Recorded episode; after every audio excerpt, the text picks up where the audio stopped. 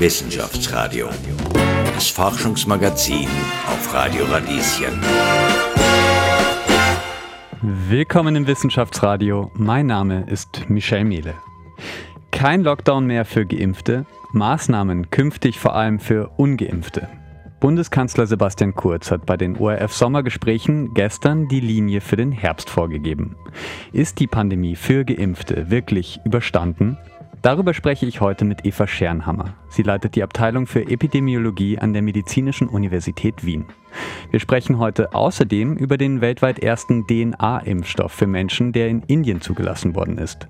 Was bedeutet das für Impfungen in der Zukunft? All das gleich im Wissenschaftsradio. Wissenschaftsradio. Forschung einfach erklärt. Präsentiert von der Fachhochschule Wien der WKW. Auf Radio Radieschen. Willkommen im Wissenschaftsradio und hallo Eva Schernhammer von der Medizinischen Universität Wien. Freut mich auch. Ja, die Pandemie, so wie ich das sehe, ist für Geimpfte überstanden. So hat es Bundeskanzler Sebastian Kurz gestern in den ORF-Sommergesprächen gesagt. Sehen Sie das auch so? Ich sehe das differenziert schon ähnlich, sagen wir mal so. Also für jene, die geimpft sind und immer mit diesem Vorbehalt, den man ja eh ohne dies überall hört, dass sich nichts verändert, dass keine neuen Mutationen auftreten und so weiter, ähm, denke ich schon, dass hier schon langsam ähm, ein Ende der Pandemie, zumindest in Österreich und für Geimpfte in Sicht ist. Man kann natürlich auch die globale Sichtweise hernehmen, dann ist da noch ein bisschen mehr zu tun. Aber ich sage mal, für uns trifft das wahrscheinlich zu, vorbehaltlich, dass sich nichts Gravierendes ändert an der gegenwärtigen Mutation, mit der wir zu tun haben, der Delta-Variante.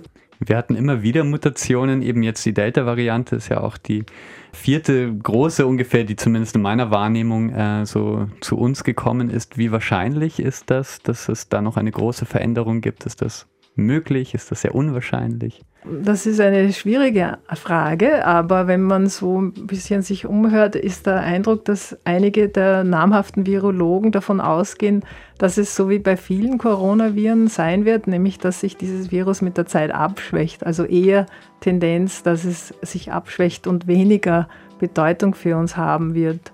Eine minimale äh, Wahrscheinlichkeit gibt es natürlich immer, dass irgendwas, äh, irgendeine besonders sagen wir mal, verändernde Mutation auftritt, die dann dazu führt, dass möglicherweise die Impfungen nicht mehr so gut wirken.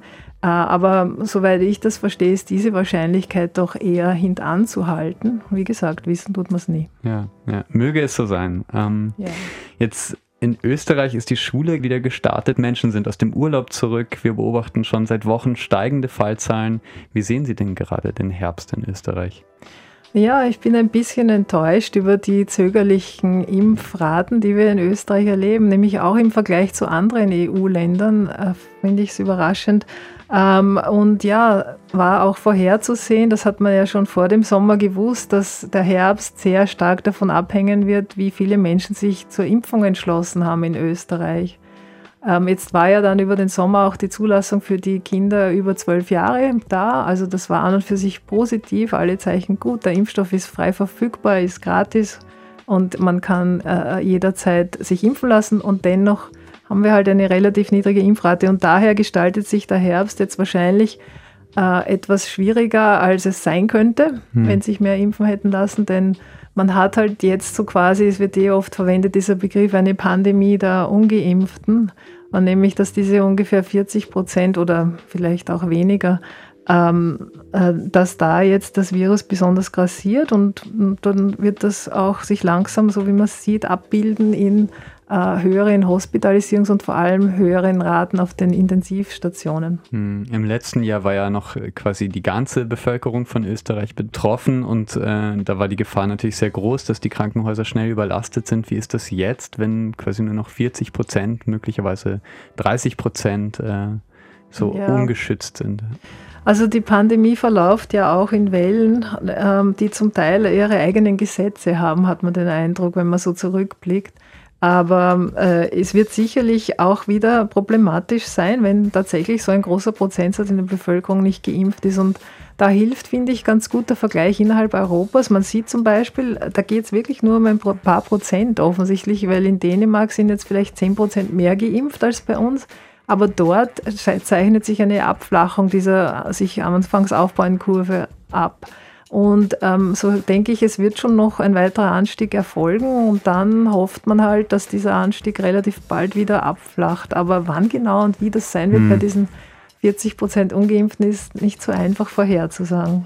Kennen Sie Beispiele aus anderen Ländern, wie man die restlichen Prozent sozusagen dann doch noch dazu bewegt hat, sich impfen zu lassen?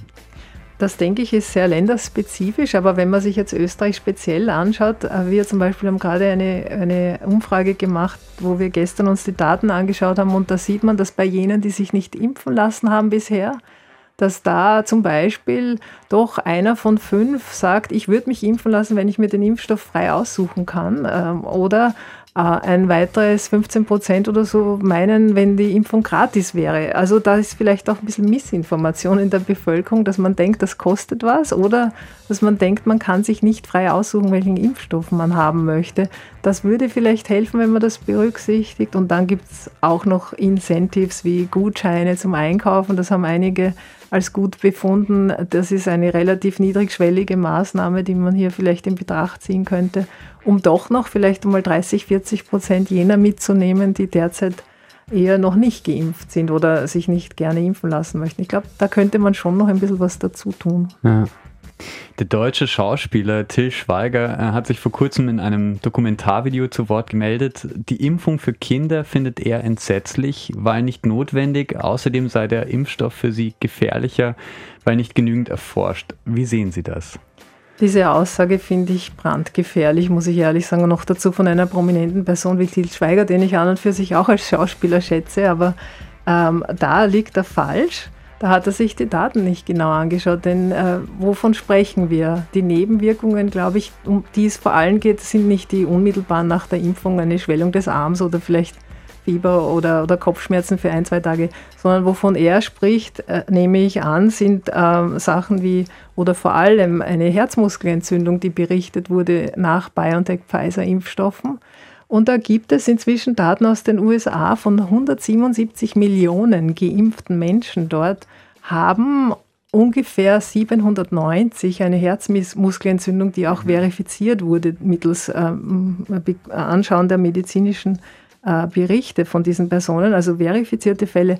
Das macht, wenn man sich das aus, an, ausrechnet, nur einer von 100.000 Personen aus, der davon betroffen ist.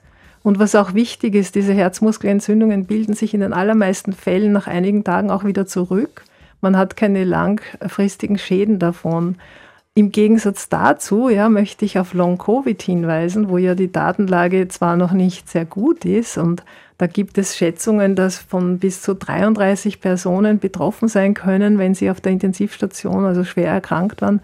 Aber in Feldstudien, wenn man jetzt den konservativen Wert von, dass nur eine, ein Prozent jener, die an Covid erkrankt sind, dann Long-Covid entwickeln, dann bedeutet das, wenn man es jetzt aufs gleiche Niveau umrechnet, wo wir vorhin hatten, einer von 100.000 bekommt vielleicht eine Herzmuskelentzündung, die auch wieder reversibel ist, hätten wir hier 1000 von 100.000, die Long-Covid bekommen, mit dem Nachsatz, wir wissen nicht einmal noch genau, was das bedeutet, Long-Covid. Mhm. Ist das etwas, was die Kinder dann ihr Leben lang haben werden? Oder bildet sich das zurück nach einem Jahr oder wann auch immer? Da gibt es noch nicht genug Daten. Da ist für meine Begriffe viel zu viel Unsicherheit. Und diese Verhältnisse des Risikos sind einfach eindeutig zugunsten der Impfung hier. Also Sie sagen auf jeden Fall Kinder ab zwölf Jahren eine Impfung ja, empfehlen ja, Sie in jedem Fall. Überhaupt nichts dagegen. Unter zwölf Jahren? Da werden wir noch abwarten. Was man derzeit weiß, sieht das sehr ähnlich aus. Aber um es eben ordentlich anzugehen, wird man die Zulassung abwarten. Die wird in Amerika wahrscheinlich mit Ende September erfolgen und dann mit etwas Verzögerung auch in Europa.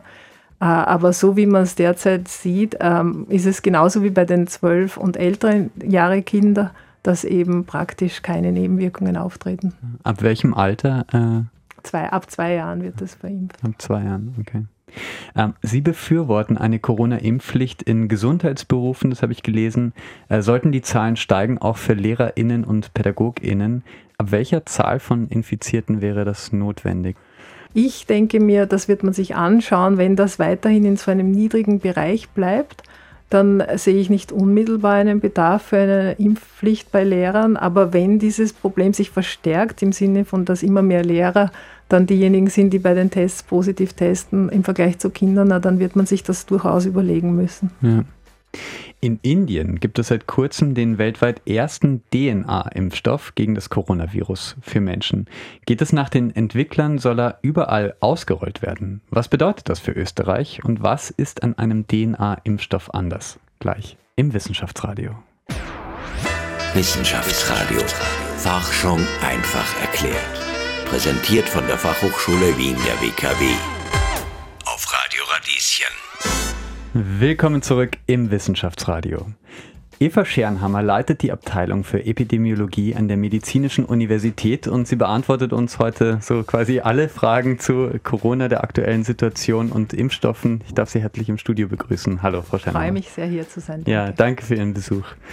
Indien hat Anfang des Monats den weltweit ersten DNA-Impfstoff gegen das Coronavirus zugelassen. Was ist denn an diesem Impfstoff anders?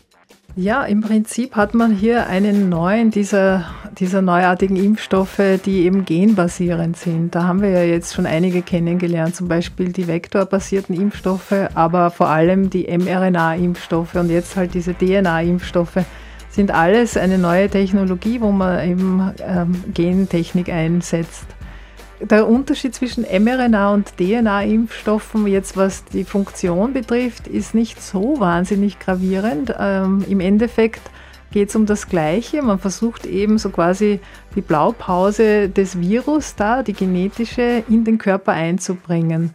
Ähm, und zwar im einen Fall beim Messenger-RNA-Impfstoff quasi schon in der Form, wo dann die Replikation rasch erfolgen kann. Und beim DNA-Impfstoff ist es die DNA des Virus selber, die dann erst über eine Messenger-RNA zu einer Replikation führen kann im Körper. Aber unterm Strich führt es bei allen diesen äh, Impfstoffen dazu, dass so wie das Virus selber etwas in die Zelle eindringt und dort die Genetik verändert, um sich selber quasi vermehren zu können. Und durch die Vermehrung der Antigene bildet dann der Körper Antikörper und das ruft die Immunität hervor letztlich. So funktionieren diese Impfungen. Es gibt Menschen, die misstrauen den Corona-Impfstoffen, den genetischen. Äh, eine Sorge, beispielsweise die menschliche DNA könnte durch fremde DNA verändert werden. Ist das denn bei diesem Impfstoff ausgeschlossen? Ich glaube, die Angst kommt daher oder die Sorge, weil der eben zum ersten Mal gerade der mRNA-Impfstoff bei Menschen eingesetzt wurde, jetzt im Rahmen der Pandemie.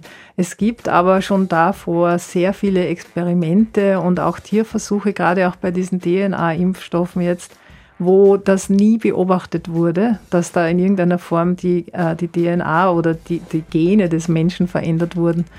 Ähm, und wie gesagt, ich finde, es ist auch ein Punkt, den man sich vor Augen halten muss. Jedes Virus selber, wenn es eindringt, ganz natürlich in den Körper, kann sich nur vermehren, indem es sich quasi einbaut in die DNA des Menschen, wenn man so will. Also so wie ein Hijacking der DNA und diese dann verwendet, um sich zu vermehren. Also im Endeffekt passiert das ja eh schon auf natürlichem Wege und hier wird halt so quasi eine Blaupause des Virus eingeführt, damit man nicht selber erkranken muss, um Immunität zu erwerben. Das ja. ist ja der Sinn und Zweck der Impfung. Zycov-D, so ist der Name von dem neuen Impfstoff, der soll zu 67 Prozent wirksam gegen die Covid-19-Symptome sein. Das ist weniger als bei bereits bekannten und verwendeten Impfstoffen hier zum Beispiel in Österreich. Ist dieser Impfstoff dann je relevant für uns? Naja, also zum einen ist jeder Impfstoff äh, sinnvoll, weil man hier eine Immunität erwerben kann, wie gesagt, ohne dass man selber erkranken muss, unter Umständen schwer erkranken. Also von dem her ist auch dieser Impfstoff gerechtfertigt.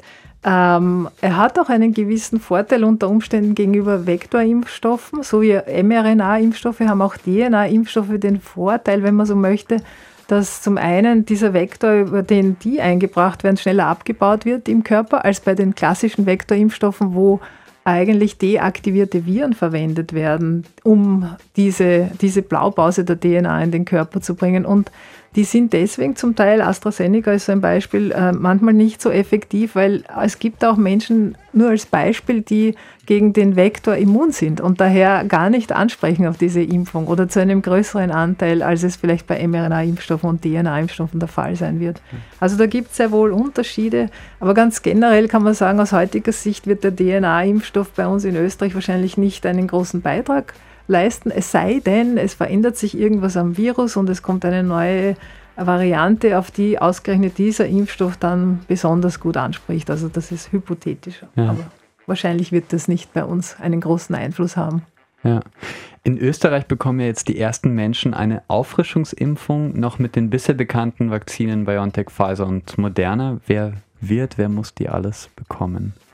Da wird man vorgehen, das ist ja eh schon auch so in Planung und, und zum Teil äh, im Progress wie bei der ersten Impfung. Also da gab es ja auch einen Plan und dann sind wieder die Risikogruppen hier im Vordergrund. Das hat einerseits mit höherem Alter zu tun und andererseits mit Vorerkrankungen. Es wird ja auch schon begonnen, in, in Pflege- und Altenheimen hier diesen dritten Impfstich zu verabreichen.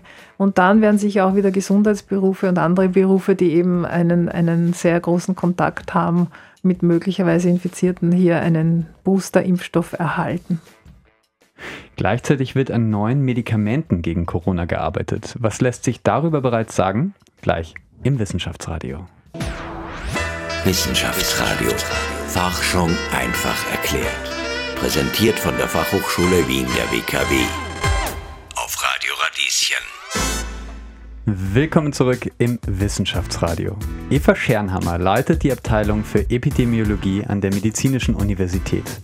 Mit ihr sprechen wir über Corona und neue Medikamente. Hallo, Frau Schernhammer. Ja, hallo. Hallo.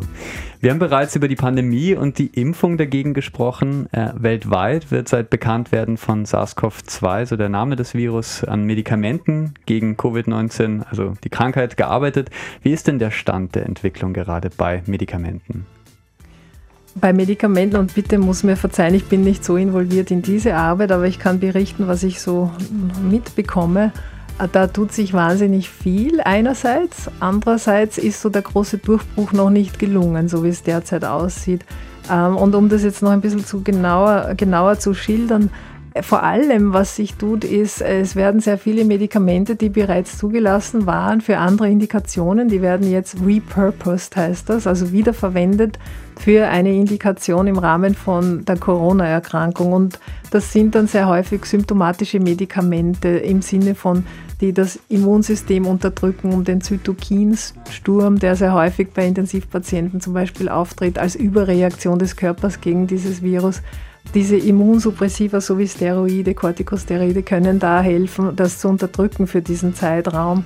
Äh, es gibt Medikamente, die generell für Herz-Lungen-Erkrankungen hilfreich sind. Ähm, wir wissen zum Beispiel auch, dass bei Corona, so wie es bei AstraZeneca bei der Impfung der Fall war, Thrombosen ein Problem sind. Und da ist eben Blutverdünnung jetzt so ein symptomatisches Medikament, das sehr häufig angewendet wird, wenn nicht äh, bei jedem, der im Spital wegen Corona aufgenommen wird.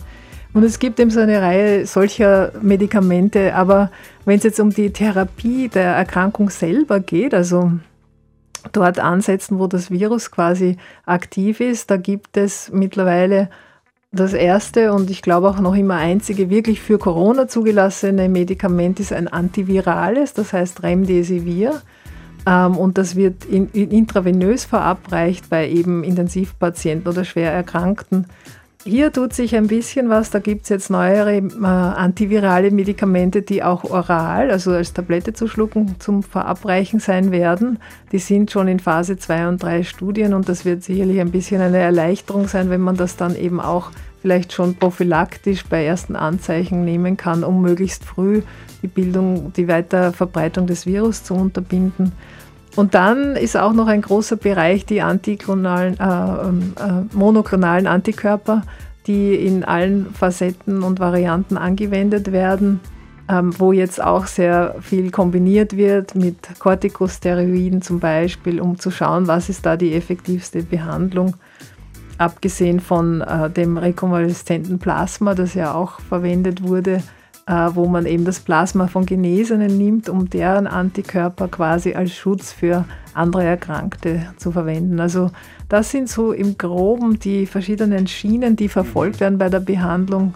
Und dann hoffen wir halt, dass irgendwann ein Durchbruch kommt von Forschungsteams wie vielleicht unserem Josef Penninger, der ja an den ACE2 Rezeptoren forscht und, und da versucht, ähm, eben gezielt auch eine Therapie zu entwickeln, die das Virus unterbindet. Ähm, und da gibt es auch sicherlich weitere Forschungsgruppen, die an solchen vielversprechenden, aber bisher noch nicht wirklich äh, durchgedrungenen Therapien arbeiten. Ja, eben, also richtig durchgedrungen ist das noch nicht. Also in Österreich ist das kein Thema sozusagen, gerade Medikamente.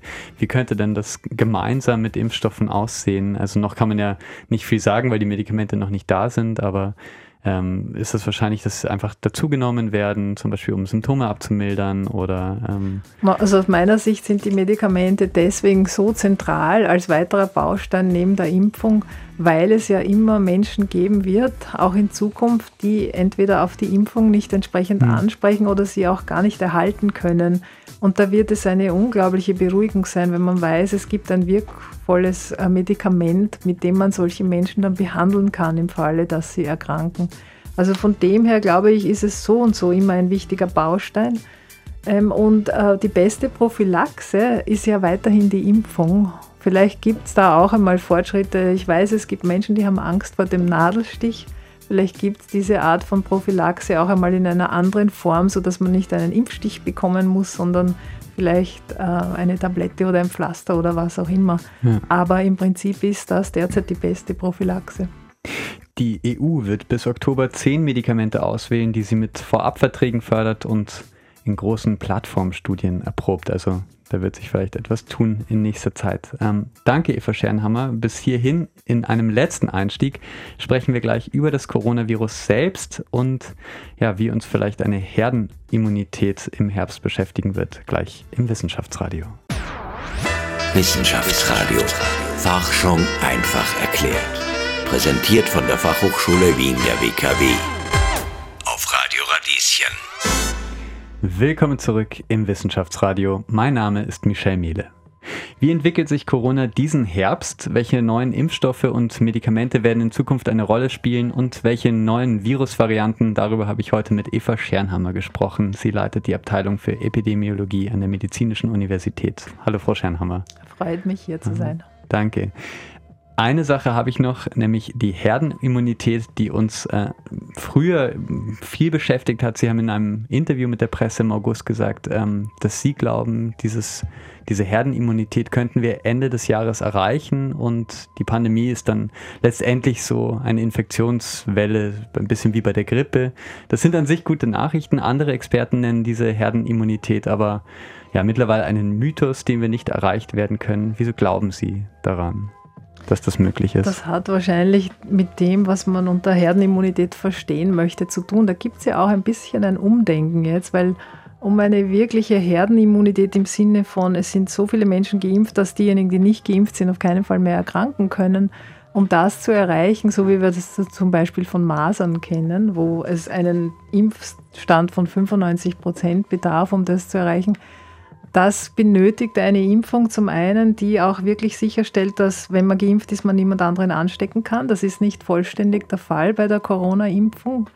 Und zum anderen ähm, haben wir hier mit einem Virus zu tun, das eine sehr große Tendenz hat, in clusterartiger Form sich zu verbreiten. Das hat mit einem Dispersionsparameter zu tun. Also es sind wenige Menschen, die viele anstecken, wenn man das jetzt ganz auf einen einfachen Nenner bringen möchte.